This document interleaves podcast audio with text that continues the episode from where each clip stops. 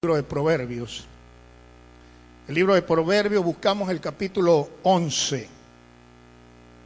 Y en el capítulo 11 vamos a ir al verso 24.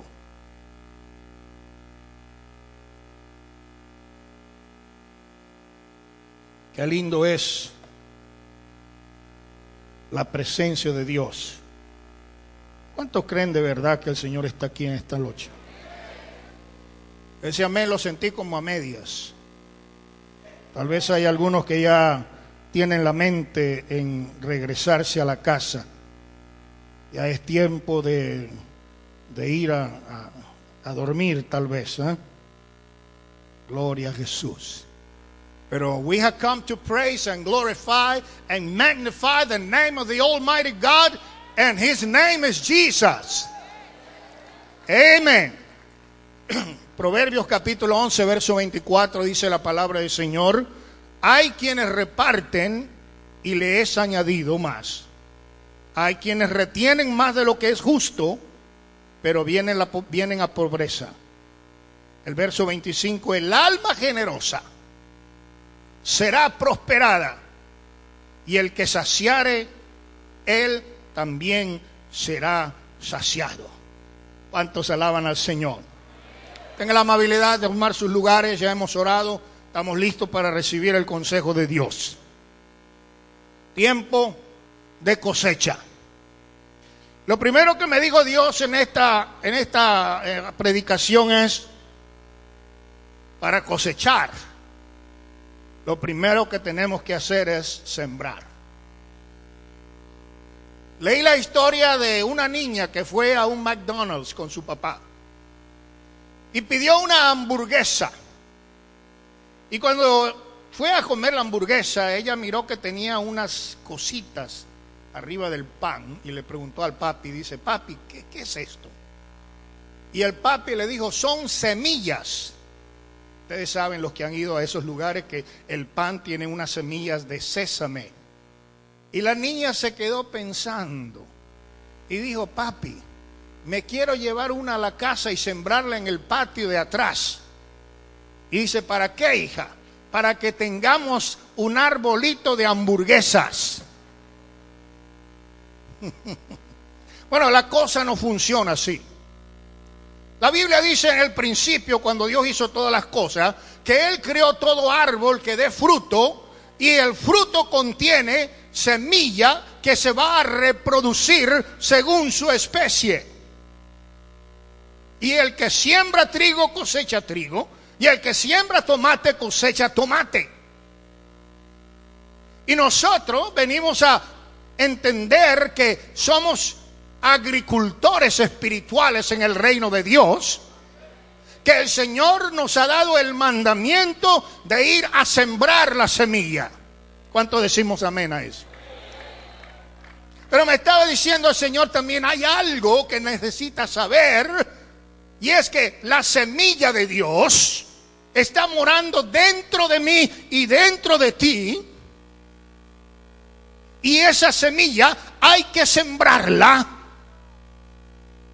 Porque para poder cosechar tenemos que sembrar. Ahora, en la escritura que hemos leído al principio, hay una paradoja muy extraña aquí. Y, es algo que hemos aprendido a vivir en esta organización. Porque la Biblia dice, hay quienes reparten. Y mientras más reparten, más le es añadido. Y esto para mí es una paradoja, porque tú no puedes gastar más de lo que ganas y seguir teniendo. Si vives de los ahorros y sacas y sacas y sacas, va a llegar el momento en que no tienes nada. Pero en el reino de Dios, mientras más siembra, más Dios te da. Mientras más siembra, más Dios te multiplica tu siembra. Cuando empezamos el programa misionero en el extranjero, pensábamos, ¿y cómo vamos a sostener ese programa? No tenemos fondos Pero Dios ha suplido, Dios ha provisto, el pueblo ha respondido, han visto el resultado de la siembra en el campo misionero y esta pasada convención, cerca de 80 mil dólares fueron recolectados para la obra misionera. Y decía el pastor Chica, hemos aprendido que mientras más damos, más recibimos. Mientras más sembramos, más tenemos.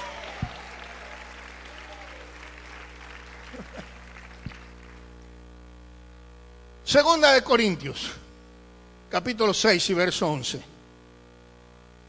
Vamos a leer eh, desde el verso 6 en adelante, capítulo Segunda de Corintios 9 del capítulo 6 al verso 11.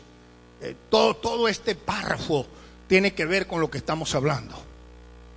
Eh, dice la palabra, pero os digo que el que siembra escasamente, escasamente también segará. Esta es la ley.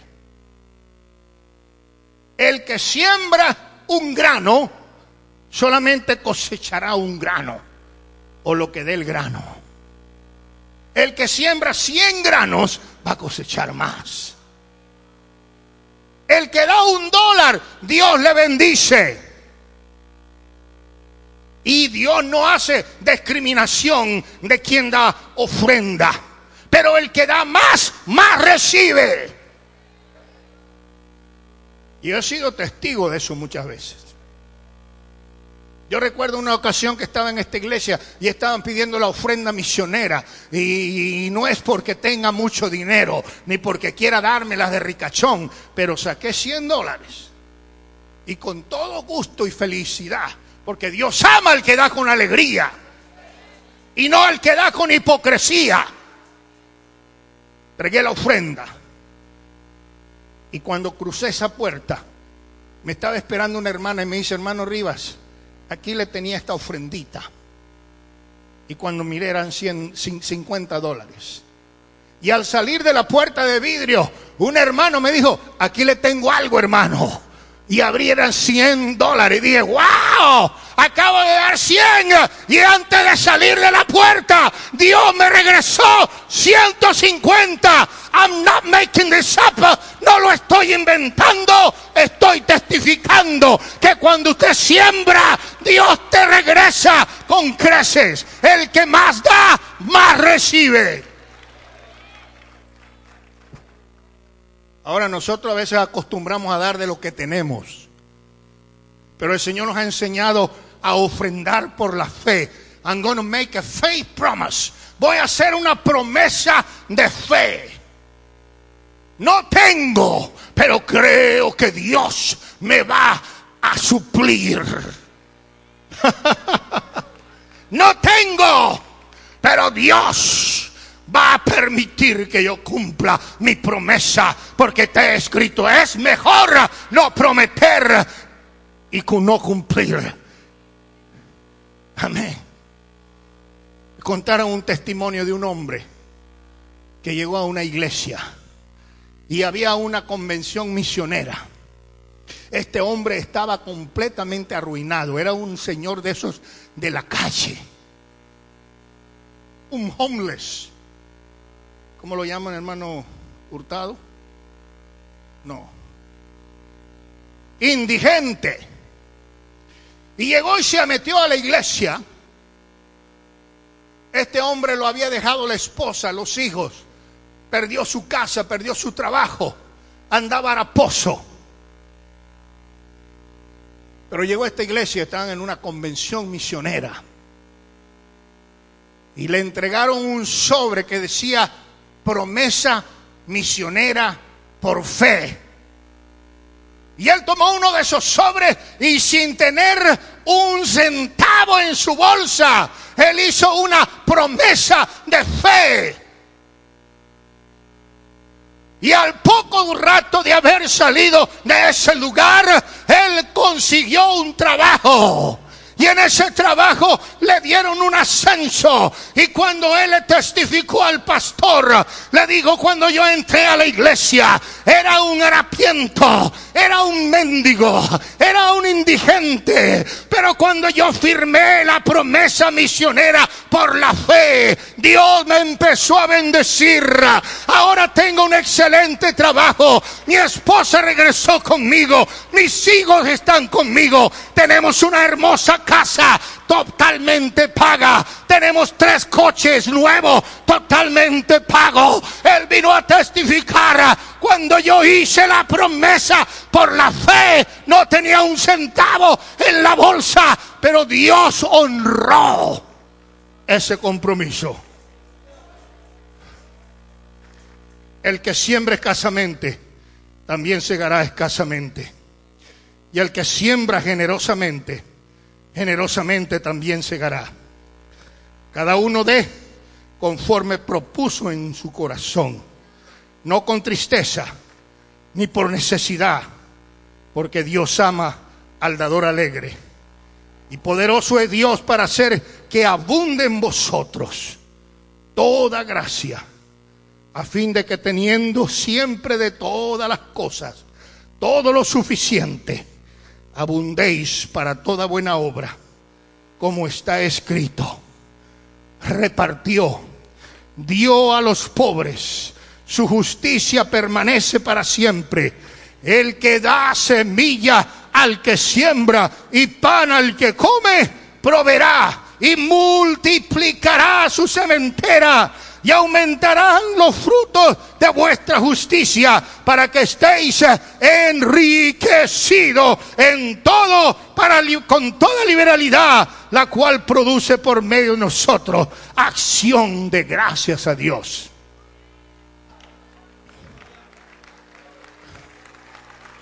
Qué bueno es nuestro Dios. ¿Ah?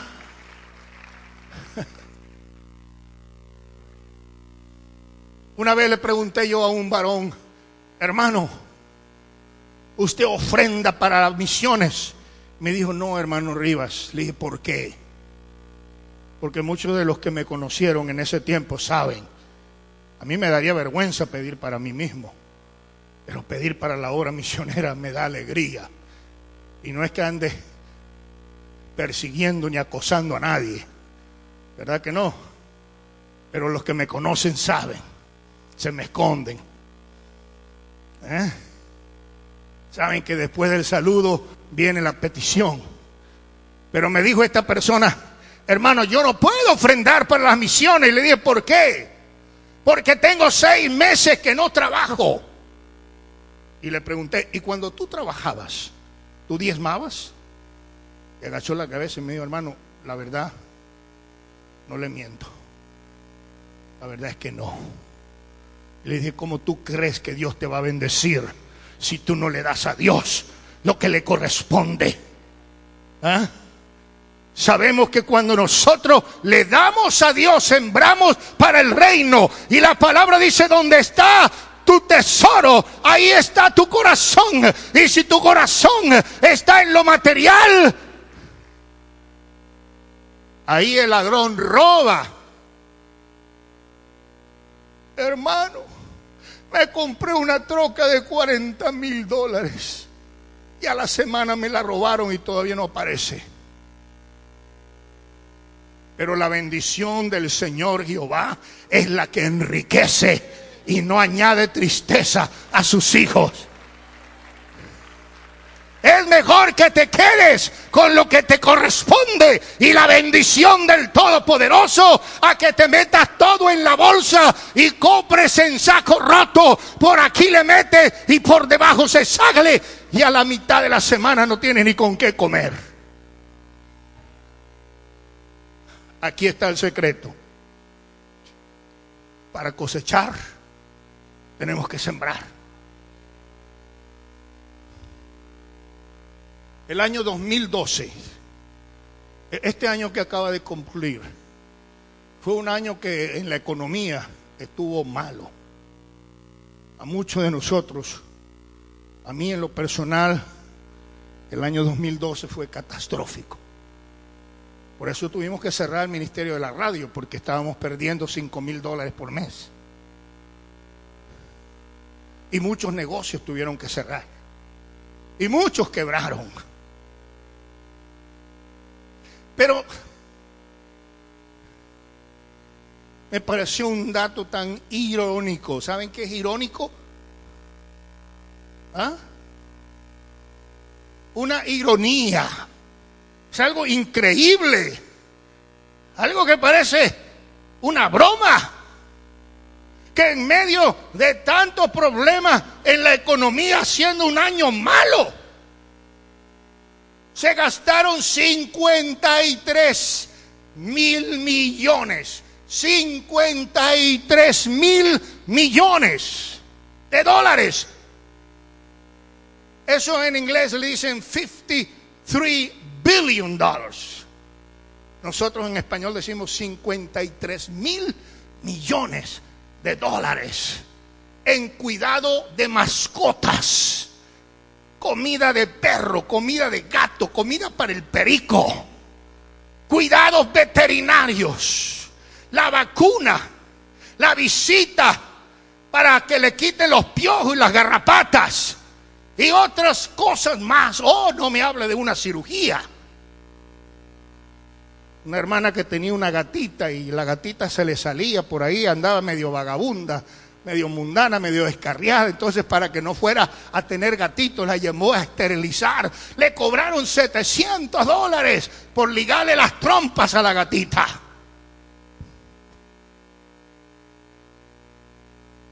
hermano, da risa.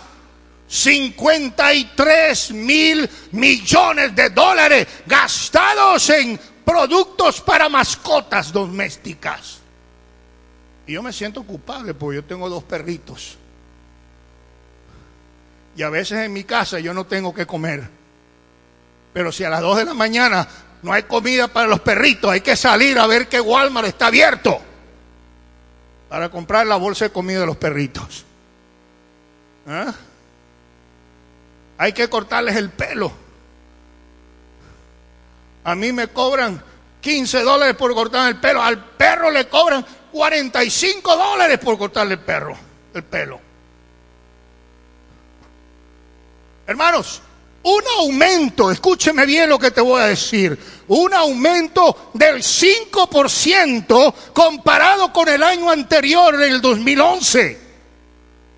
Y la predicción es que para el 2013 aumentará aún más un 4% el gasto en productos para animales. Ahora, el ingreso de todos los cristianos alrededor de los Estados Unidos, de todas las iglesias, lo calculan en 30.5 trillones de dólares. Pero las donaciones a las iglesias representan apenas 1.8 de todo lo que la gente gana. O sea que no todos pagan el diezmo. Hay algunos que dan menos. Y perdónenme, pero le están robando a Dios porque eso es lo que la Biblia dice. ¿En qué me habéis robado? En los diezmos y en las ofrendas. 1.8 es lo que ofrendan para la iglesia. Y saben que es la misma cantidad de dinero que la gente gasta en compras para las navidades.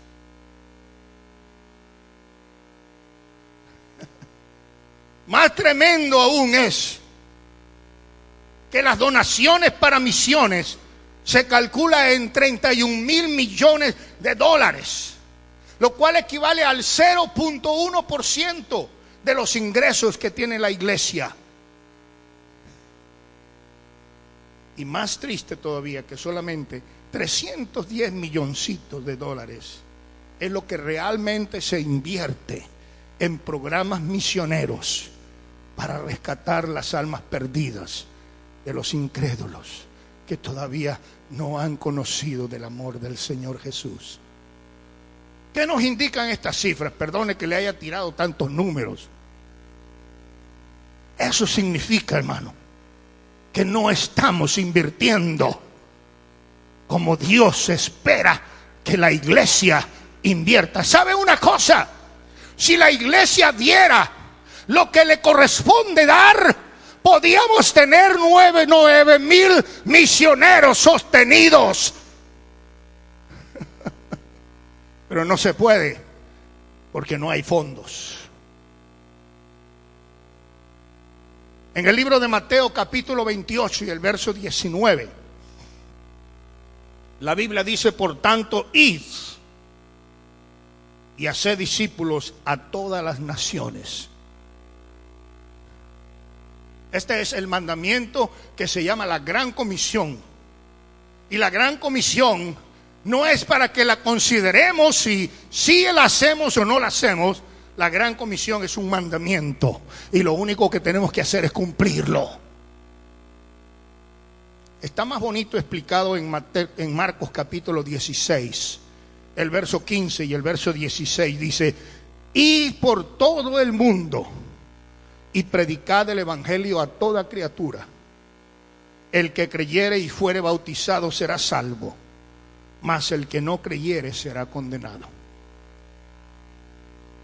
La versión nueva internacional dice, vayan por todos los países de la tierra y predique el Evangelio a todas las personas. Más claro no canta un gallo. Vayan por todas las naciones de la tierra, prediquen el Evangelio a todas las personas. Esta es la misión de la iglesia. Es la razón por la cual la iglesia existe. El primer propósito por el cual la iglesia existe es porque Dios quiere un pueblo que le alabe. En segundo lugar, es porque Dios quiere segadores que salgan a recoger la siembra. Ya bastante se ha sembrado, pero el Señor dice, miren los campos, están blancos para la siega. Señor Jesús declaró en el libro de Mateo, capítulo 13 y verso 38 cuando Él define el campo. Él dice, el campo es el mundo. Para muchas personas su mundo fue su rancho. Su mundo fue su cantón. Yo recuerdo unas personas que una vez llegaron a la capital de México. Parecían muchachitos en Disneylandia ya grandes los señores. Dice, primera vez en mi vida que vengo al DF. Uh, se sentía, hermano, como aquel que salió del cantón y dijo, primera vez que vengo a la capital. Y a veces creemos que nuestro barrio es nuestro mundo, nuestra ciudad es nuestro mundo. Pero hay un mundo en el cual hay continentes como África, como Asia, como Australia, como América del Norte, América del Centro y América del Sur, Europa y Oceanía, las islas del Pacífico, los campos están listos para la cosecha están maduros. Hay una multitud de gente que tienen ganas de oír las buenas noticias del reino de Dios. Porque en los últimos tiempos vino hambre, pero no hambre de comer hamburguesa, ni perros calientes, ni popusa, ni taco, sino hambre y sed de recibir la palabra de Dios. Y nos debería dar vergüenza que nosotros que tenemos la revelación del verdadero Dios ah, y conocemos el verdadero bautismo por medio del cual los pecados son perdonados, estamos siendo indiferentes mientras los mormones y los testigos de Jehová están trabajando arduamente para convertir personas a su doctrina. Ahora, hay una escritura que quiero compartir, Lucas capítulo 24 y verso 49. Dice la Biblia.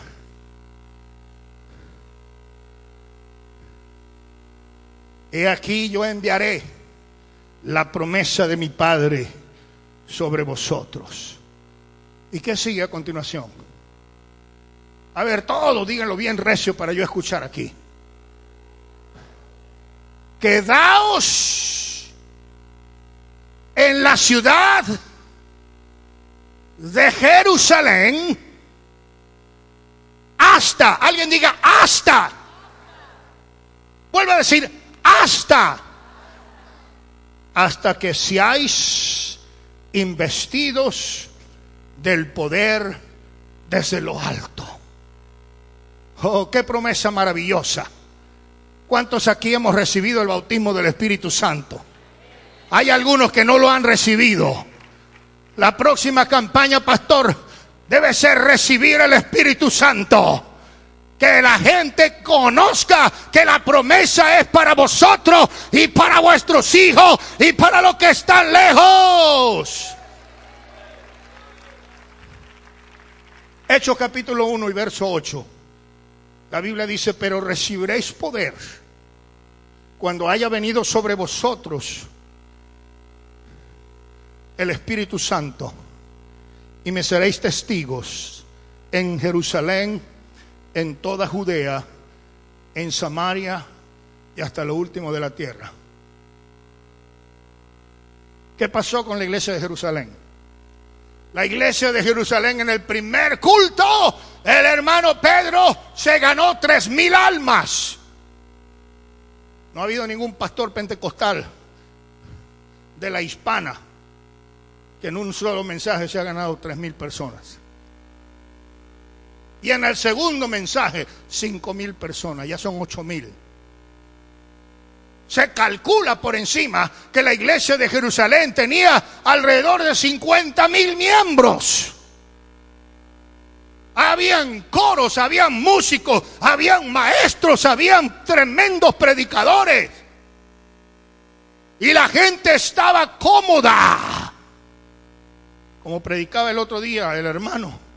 Acostumbrados a estar en el montón donde hay gente, la gente quiere estar.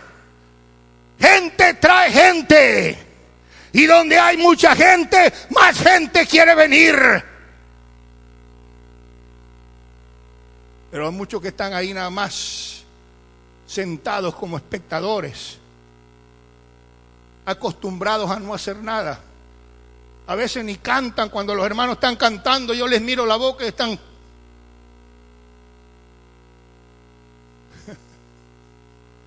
Hermanos, pero el Señor dijo, se van a quedar en Jerusalén hasta. Y viendo el Señor que no salían a Judea, a Samaria y a las otras partes de la tierra, les mandó una terrible persecución. Y la gente empezó a correr para un lugar. Felipe llegó a Samaria y les predicó el Evangelio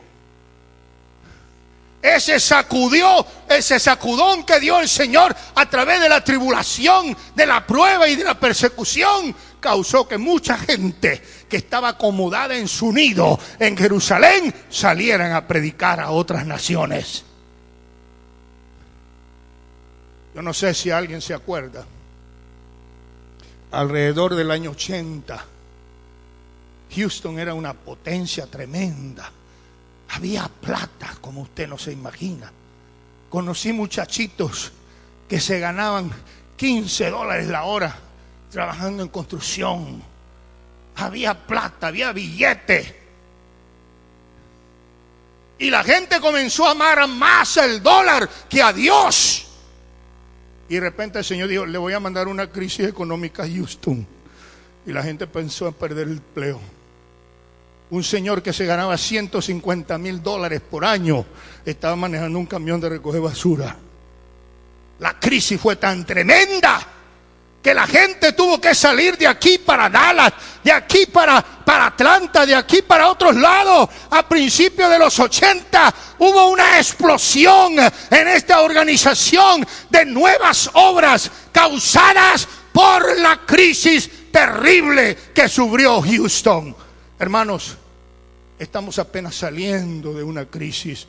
No permita que por su ociosidad y pereza Dios nos mande una tremenda prueba y tengamos que salir por las buenas o por las malas a predicar el Evangelio fuera de este lugar a donde Dios nos quiera llevar. ¿Cuántos decimos gloria a Dios? Hablamos de cosecha. La cosecha no era una cosa que sucedía una vez al año en Israel el pueblo de Israel siempre estaba enfocado en la cosecha. No durante tres días, no durante un mes, sino durante todo el año. Yo conozco gente que trabajaba en los campos. En California conocí hermanos que trabajaban en la fresa durante parte del año y después se iban para eh, Washington a trabajar en la manzana. Y de ahí se iban a Florida a recoger el tomate. Y ahí andaban después en, en Georgia, tal vez recogiendo los duraznos. Y todo el año duraban trabajando en la pizca, decían ellos. Nosotros decimos cosecha. Hermano, en la historia del pueblo de Israel, desde el comienzo de Adán, se nos revela que el primer trabajo era cultivar la tierra. Y la agricultura se fue desarrollando. Y para el tiempo de Moisés era la base de la economía. El pueblo de Israel era un pueblo ganadero. Pero la agricultura ocupó el primer lugar en los tiempos de Moisés durante el ministerio del Señor Jesucristo, quiero compartir esto, el ciclo económico de Israel estaba centrado en la agricultura. Segar la mies era una actividad continua que duraba todo el año. En primer lugar, la siega del lino y la cebada ocurría en el mes de abril a mayo. La cosecha del trigo aproximadamente seis semanas después, entre junio y julio se recogían manzanas, higos, almendras, peras, uvas en junio, aceitunas, higos en agosto, septiembre, pistacho. Y así todo el año se mantenían en la pizca, todo el año se mantenían enfocados en la cosecha. Y con esto Dios quiere decir al pueblo del Señor aquí congregado, hermanos, necesitamos enfocar nuestros recursos, nuestros talentos, nuestra energía, nuestras habilidades, nuestro potencial, nuestras finanzas en la cosecha.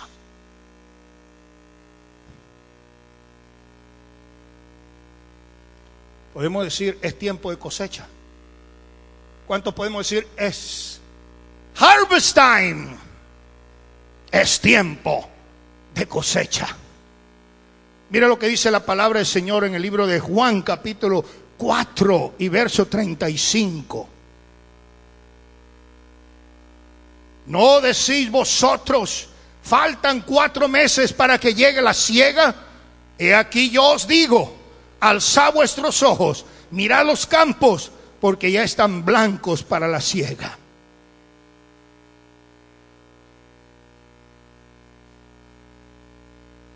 Aleluya.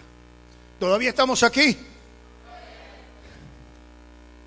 Mire lo que dice al principio.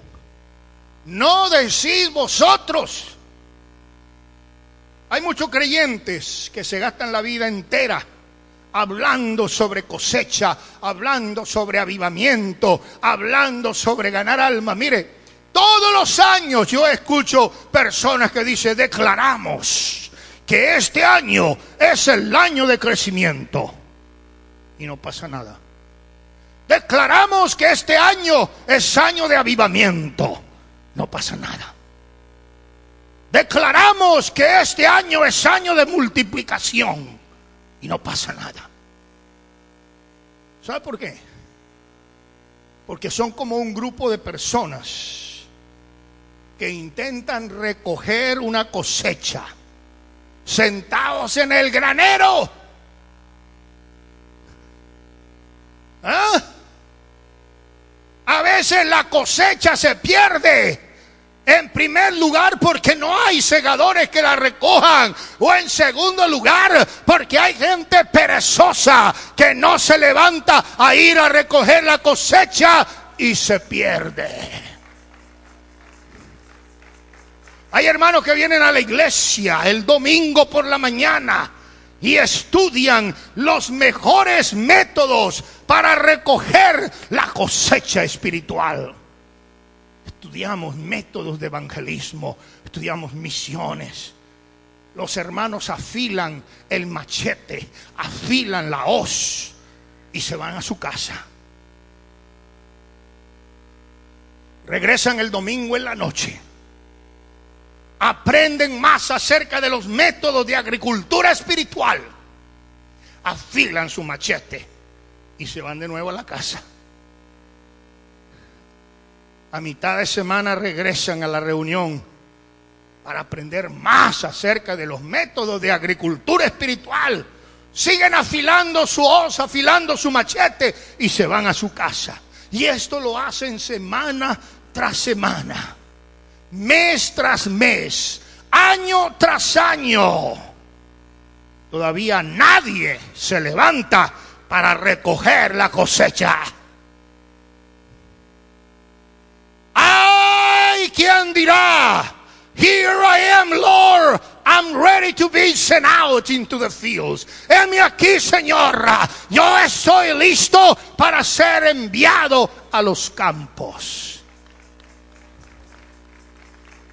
Hermana Marisela, mira perdonar su, su esposo por lo que voy a decir.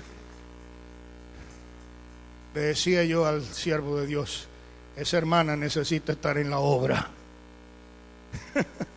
tiene talento, tiene pasión, tiene carga. Ah, ¿Qué no haría esa mujer en el campo? ¿Ah? Algunos dicen, hay poder en Jesús, hermano, no diga eso. Eso es blasfemia ministerio está reservado para el hombre, sí, pero la Biblia dice, si las piedras, si, si esto hablan, las piedras hablarán. Si esto se calla, las piedras van a hablar.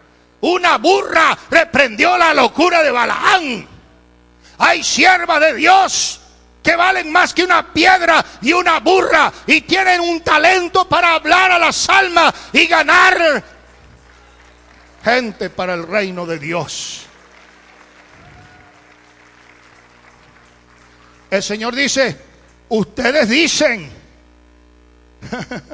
Él quiso decir que hablar sobre la cosecha no es suficiente. Nosotros debemos involucrarnos activamente en el proceso de cegar la mies, ir por todas las naciones del mundo, predicar el Evangelio a todas las personas. O sea, nosotros a veces somos medio segregacionistas racistas. Porque ni siquiera a los latinos le predicamos, mucho menos a los morenos o a los asiáticos.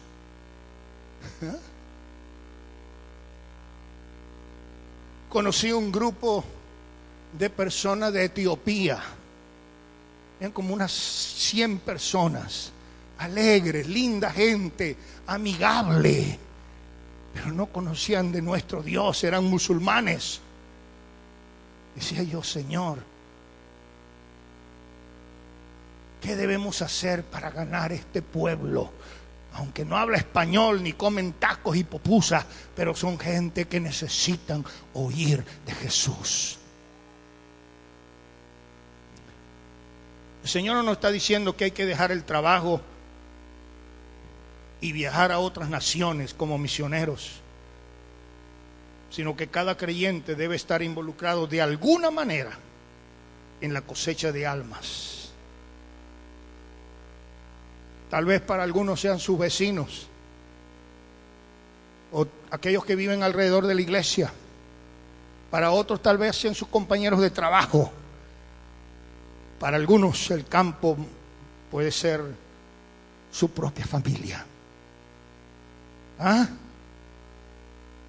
El punto importante es que cada creyente debe estar participando y no simplemente hablando sobre la cosecha.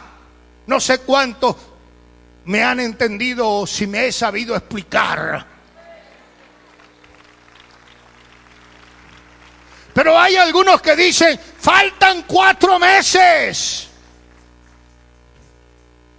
Y yo quiero decirte, tú no le puedes poner tiempo a la cosecha, no puedes retrasar la cosecha.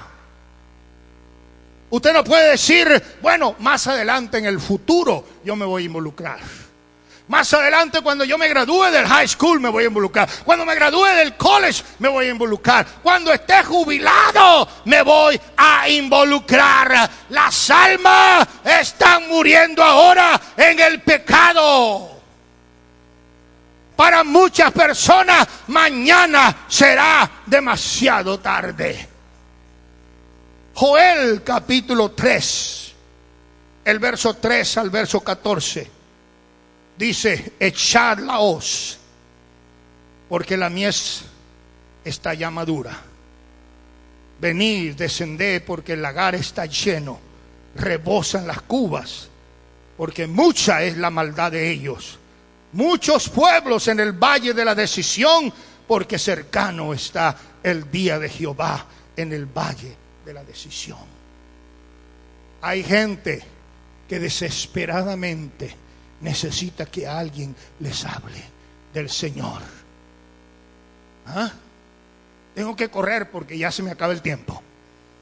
Pero la tercera parte nos dice, he aquí yo os digo, una cosa podrá decir el que predica, otra cosa podrá decir el que enseña, otra cosa podrá decir fulano o sutano, pero lo importante es lo que Dios dice. No es lo que dice arriba, sino así dice el Señor. ¿Y qué es lo que el Señor dice?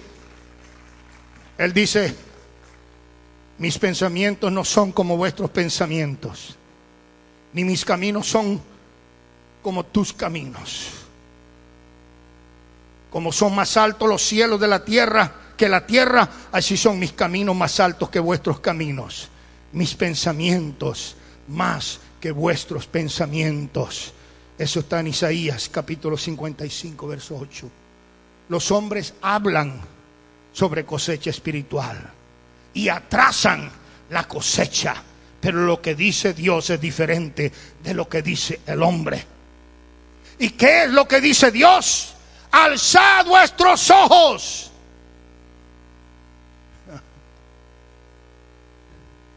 ¿Sabe por qué el Señor dice, alcen los ojos? Porque hay muchos que andan mirando para abajo y están distraídos. Estamos distraídos en tantas cosas. Y el Señor dice, ¡hey! Levanta la cabeza. Ya es tiempo de dejar de andar distraídos.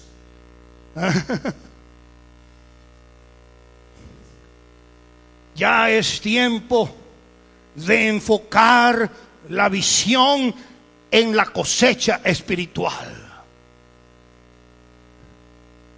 Hermano, donde no hay visión el pueblo perece.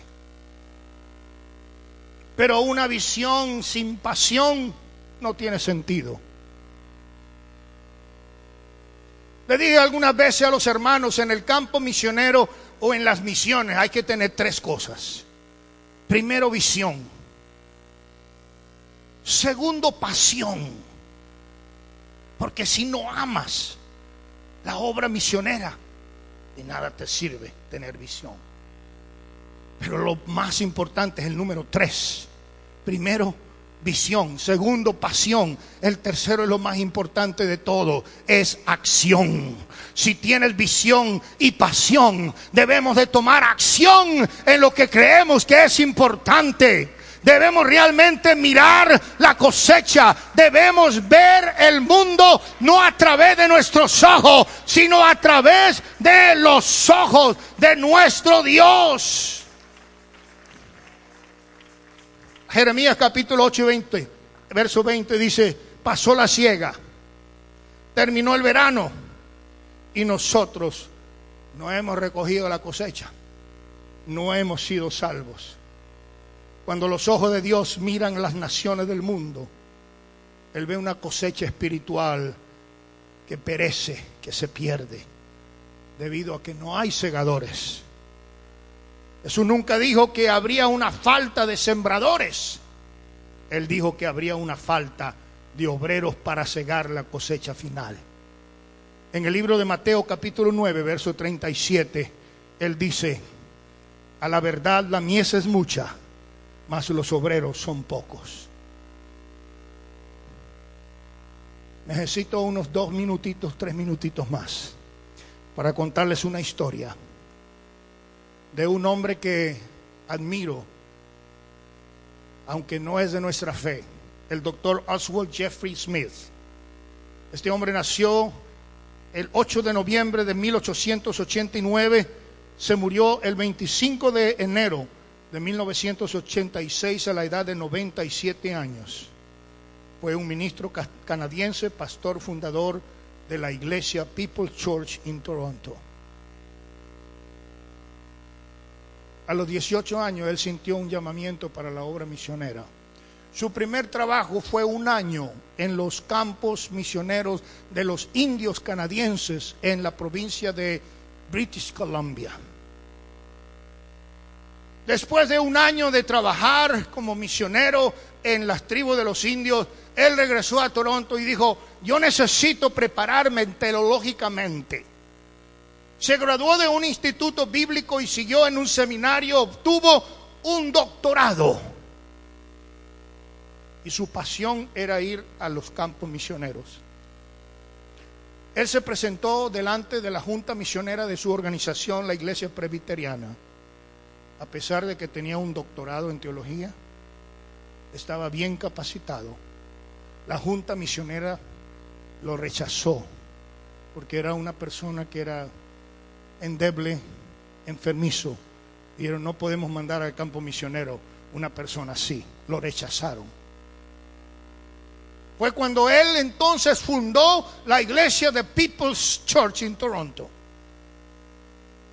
Y él recibió esto, según él, de parte de Dios. Si no puedes ir, tienes que apoyar a otro para que vaya.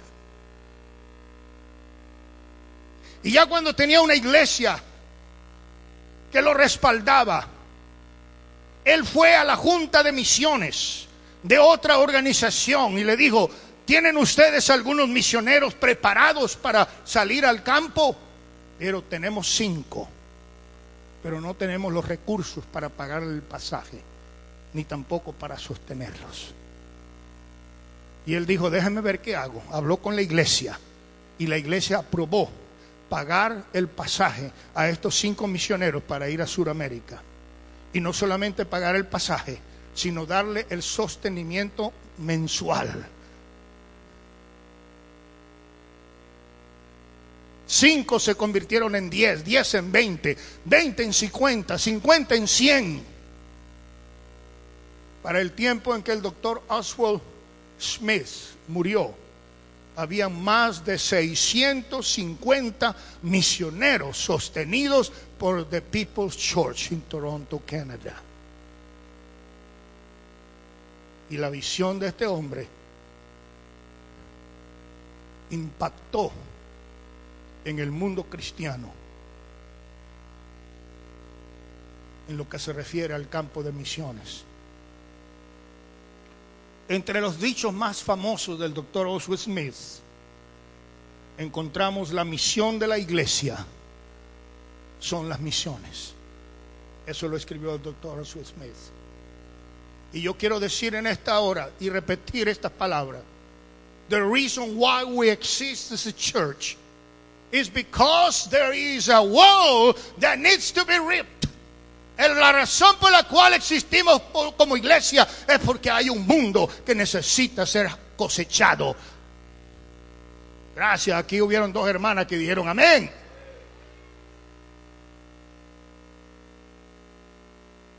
La razón de la iglesia no es vender pupusa ni vender tacos, aunque nos guste comerlo. Pero lo más importante de la iglesia son las misiones. Tenemos programas, campamento de niños, campamento de jóvenes, campamento de hermanas dorcas, campamento de matrimonio, convenciones ah, regionales y nacionales. Tenemos concursos todos estos programas ah, son buenos, ah, pero lo más importante por lo cual existe la iglesia no es para vender popusa y tamales, es para ganar almas que están perdidas.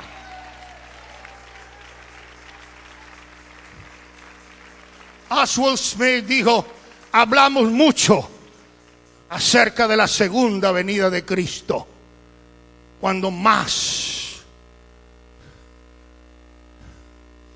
de dos terceras partes del mundo nunca han escuchado acerca de su primera venida. Más tremendo es esto que voy a decir. Escuche, ojalá que usted pudiera memorizar estas palabras. Nadie tiene derecho de escuchar el Evangelio dos veces mientras haya una persona en el mundo que no ha escuchado ni una sola vez. Oh, yo no sé usted, pero eso a mí me impacta, me conmociona. Hablamos mucho de la segunda venida de Cristo, queremos estudios escatológicos, pero hay millones de personas que nunca han escuchado que Jesús vino la primera vez. Este que viene me gusta. Todos me gustan, pero este me gusta bastante. Dice, la iglesia que no evangeliza, se fosiliza. Si alguien quiere saber cuáles fueron las razones por las cuales esta iglesia creció, no fue tanto porque el hermano era carismático no era porque era un excelentísimo orador. En primer lugar, esta fue una iglesia que creció en el evangelismo. Los primeros años que yo vine a visitar esta iglesia, el pastor Silguero andaba con trataditos y cuando veía a un hispano se le iba encima y le decía, Dios te bendiga, quiero invitarte a nuestra iglesia. El hermano Riva va a estar predicando, venga para que oiga la palabra de Dios andaba en su vencita recogiendo gente por allá del área de Magnolia. Y muchos hermanos seguían el ejemplo de aquel pastor que evangelizaba. Una vez estábamos aquí en una cafetería Picadilly Estamos ahí comiendo y miró una señora y se levantó y se fue a hablarle y a invitarle a la iglesia y a evangelizarle. Hermano, una de las razones por la cual esta iglesia creció fue por el evangelismo y la iglesia que no evangeliza se fosiliza. ¿Qué significa fósil? Se vuelve piedra como esos animales que consiguen ya petrificados.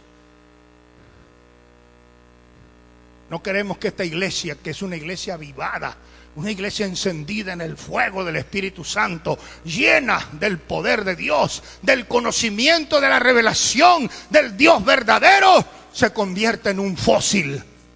Hermanos, tenemos algo que el resto de evangélicos no tienen. Tenemos la revelación del nombre, conocemos quién es nuestro Dios.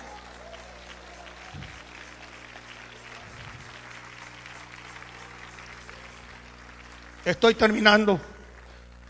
Jeremías capítulo 8, verso 20. Pasó la ciega, terminó el verano y nosotros no hemos sido salvos. Se perdió la cosecha por falta de segadores.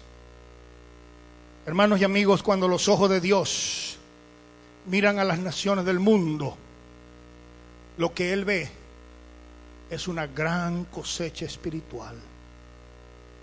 Una cosecha que se está pudriendo, está pereciendo debido a la falta de predicadores, debido a la falta de segadores del Evangelio.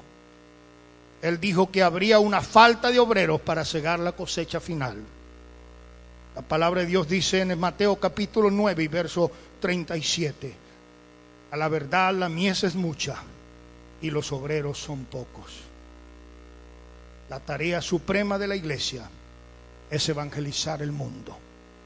Queremos que este sea un tiempo de cosecha. ¿Por qué no nos ponemos en pie y hacemos una promesa delante de Dios? Señor, a partir de este momento, de este día viernes, he oído tu palabra, Señor, y he sentido en mi corazón la necesidad de sembrar, pero más aún la necesidad de cosechar. Hay almas en los apartamentos alrededor de esta ciudad, de este templo, que no conocen de ti. Hay gente alrededor de mi vecindario que no conocen de ti. Ellos me ven cuando vengo a la iglesia y los saludo. Pero ellos quisieran que yo los invitara para venir conmigo al santuario para alabar a Dios. Pero a mí me da pena invitarlos porque pienso que me van a rechazar. Pero Señor, yo en este momento rompo con todo espíritu de temor, porque tú nos has dado, no nos has dado espíritu de miedo ni de cobardía. Y de ahora en adelante, Señor, vamos a perder la pereza y vamos a perder, Señor, también eh, el miedo, el temor. Vamos a perder la timidez y vamos a comenzar, Señor, a cosechar. Hay almas que están esperando. Así como los pajaritos en el nido están esperando que la mamá les traiga la comida, el gusanito, y se lo ponga en la boca. Así hay gente en esta gran ciudad de Houston que está esperando que algún pentecostal del nombre de Jesús vaya a llevarle la palabra de Dios.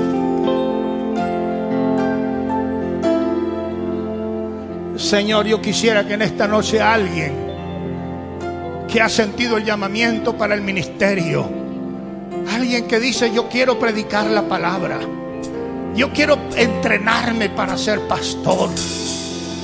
A ti yo te quiero decir, hermano, si está bueno el colegio bíblico.